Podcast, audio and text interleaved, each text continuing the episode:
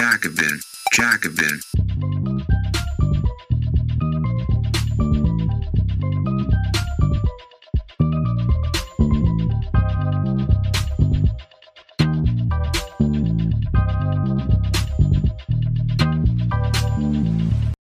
Bevor wir mit der Folge loslegen, noch eine Bitte. Wir haben viel Feedback bekommen, dass euch der Podcast gefällt. Damit wir unsere sozialistischen Ideen weiterverbreiten können, erzähl doch gerne deinen Freunden und Genossen davon. Oder teil die Folge. Vielen Dank. Sozialisiert die Zentralbankplanung. Die Planung der Zentralbanken bevorteilt die private Finanzwirtschaft. Das ist nicht nur ungerecht und ineffizient, sondern auch undemokratisch. Die Alternative? Ein gemeinwohlorientiertes Finanzsystem. Von Benjamin Braun. Übersetzung von Martin Neise. Kapitalismus und Demokratie, so das Lehrbuchnarrativ, gingen nach anfänglichen Schwierigkeiten schließlich eine Ehe ein. Diese Ehe verlief während des sogenannten goldenen Zeitalters des Nachkriegskapitalismus überaus harmonisch, bevor die Beziehung im Kontext von Globalisierung und Finanzialisierung zu kriseln begann. Aus globaler Perspektive ist diese Erzählung natürlich längst widerlegt der Wohlstand und die Freiheit im globalen Norden gingen mit Ausbeutung und Unterdrückung im globalen Süden einher. Ich möchte das Lehrbuchnarrativ jedoch vor allem unter innenpolitischen Gesichtspunkten hinterfragen.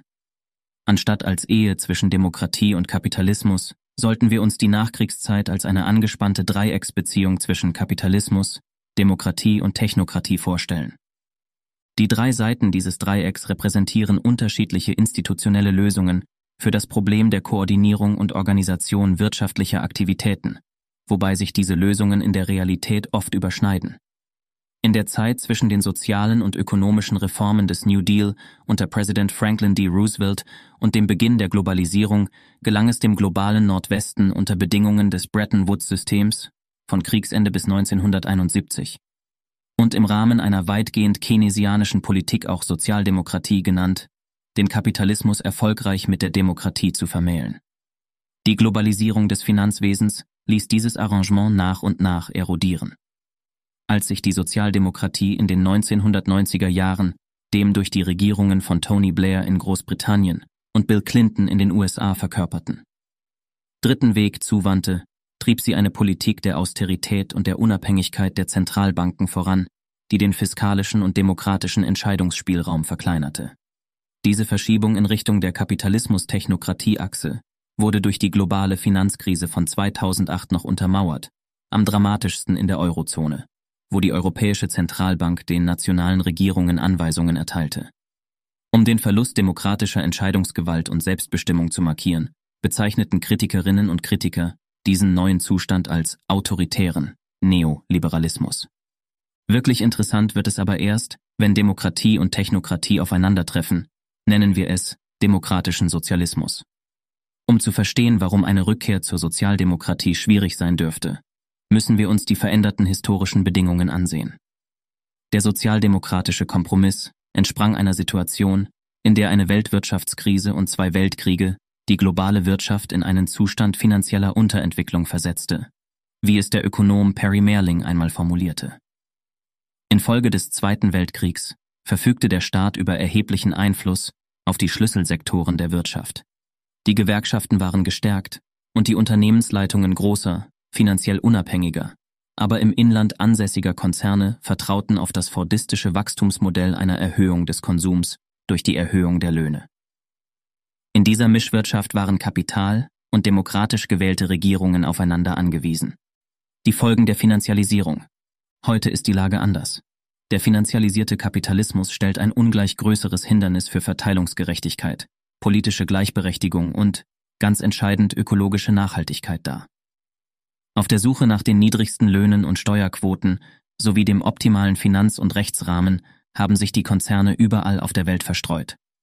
Unternehmen und zunehmend auch unser Wohnraum und unsere Infrastrukturen befinden sich im Besitz von Finanzinvestoren, die das Kapital der Vermögenden verwalten. Im Gegensatz zu den fordistischen Managerinnen und Managern der Vergangenheit ist dieses finanzialisierte Kapital nicht mehr auf stabile Beziehungen zu anderen lokalen Interessengruppen angewiesen, sondern nur noch auf unabhängige Zentralbanken und Schiedsgerichte, die sie gegen die lokalen Demokratien absichern sollen.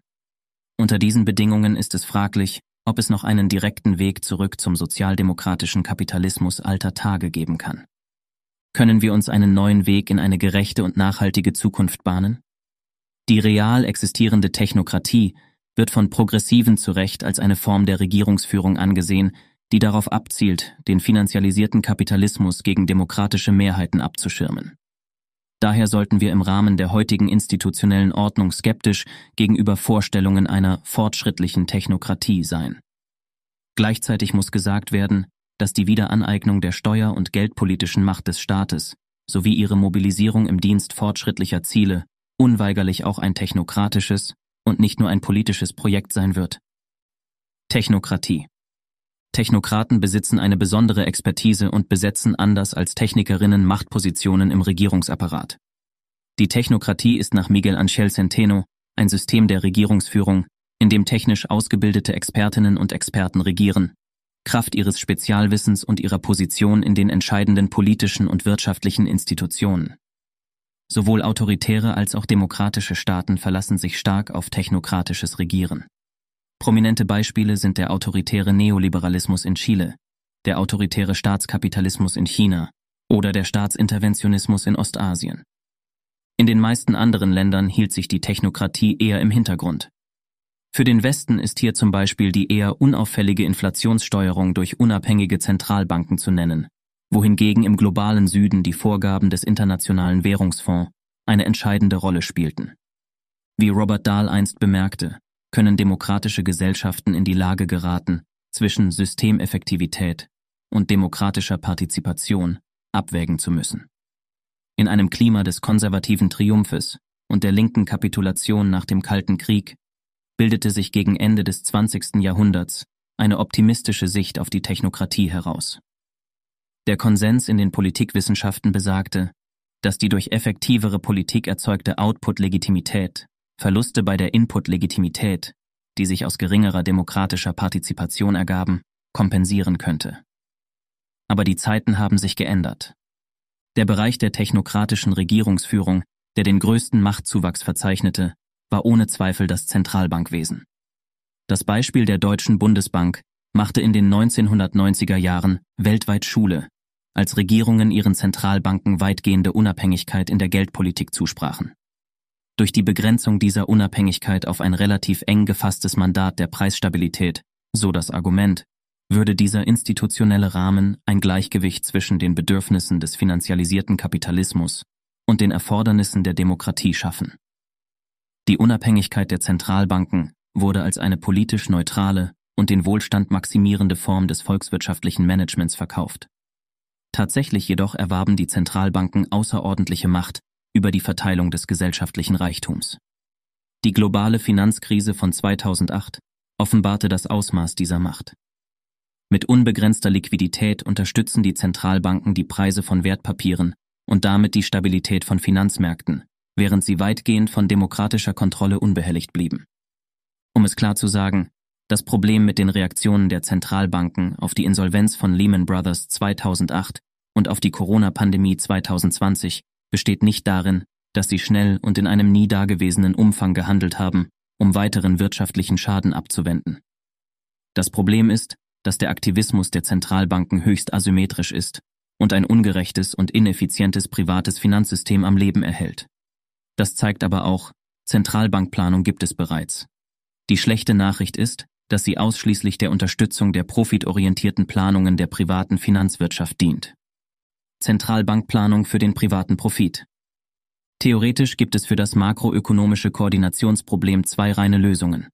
Es kann entweder durch eine zentralistische soziale Planung gelöst werden oder durch Hayeks Spekulanten, deren dezentralisierte Aktivitäten über Marktpreise koordiniert sind. Diese reinen Lösungen sind Idealtypen in Wahrheit, leben wir alle in Mischwirtschaften. Nicht marktorientierte Institutionen, und der marktbasierte Preismechanismus tragen beide zur Koordination bei.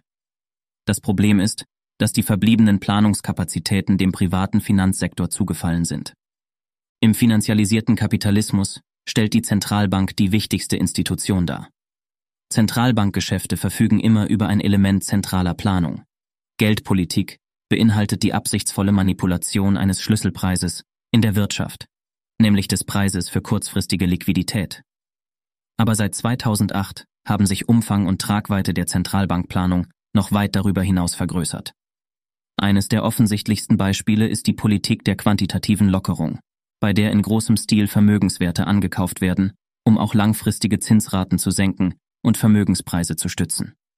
Beispielsweise hielt die japanische Zentralbank bereits vor der Corona-Pandemie 49 Prozent der inländischen Unternehmensanleihen und 65 Prozent der inländischen börsengehandelten Fonds. Die marktgestaltenden Aktivitäten der Zentralbanken sind weniger offensichtlich, aber ebenso folgenreich. Sie haben Geldmärkte ausgebaut und neue Infrastrukturen für Zahlungen und Wertpapiergeschäfte eingerichtet. Durch internationale Währungsswaps, die Regulierung systemischer Risiken und Stresstests haben sie ihre Rolle im Finanzsystem noch weiter vergrößert. Die Frage ist, von welcher strategischen Vision werden die Technokratinnen und Technokraten bei der Handhabung dieses mächtigen Instruments der Staatsmacht geleitet? Zu welchem Zweck oder zu wessen Vorteil planen Zentralbanken? Statt als Korrektiv für die Ineffizienzen und Ungerechtigkeiten dieser Form der Kapitalallokation zu handeln, ist die Zentralbankplanung auf deren Stabilisierung ausgerichtet. Die Finanzkrise von 2008 hat nichts an dem Modell der durch Zentralbanken gestützten Finanzialisierung geändert. Das private System der Abwicklung von Wertpapiergeschäften ist ineffizient und erzeugt Reibungen auf den Kapitalmärkten. Die EZB baut ein besseres, öffentlich geführtes System auf. Anlagemärkte geraten ins Stocken und bedrohen die Expansion des Finanzsektors.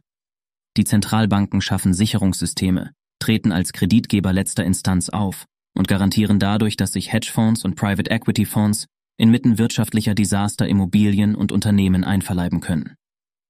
Zentralbankplanung findet also bereits statt, diese ist jedoch gegenwärtig auf die Stützung eines Systems ausgerichtet, in dem die Investitionsplanung in Wirklichkeit vom privaten Finanzsektor durchgeführt wird. Dieses System ist zugleich ineffizient und zutiefst ungerecht.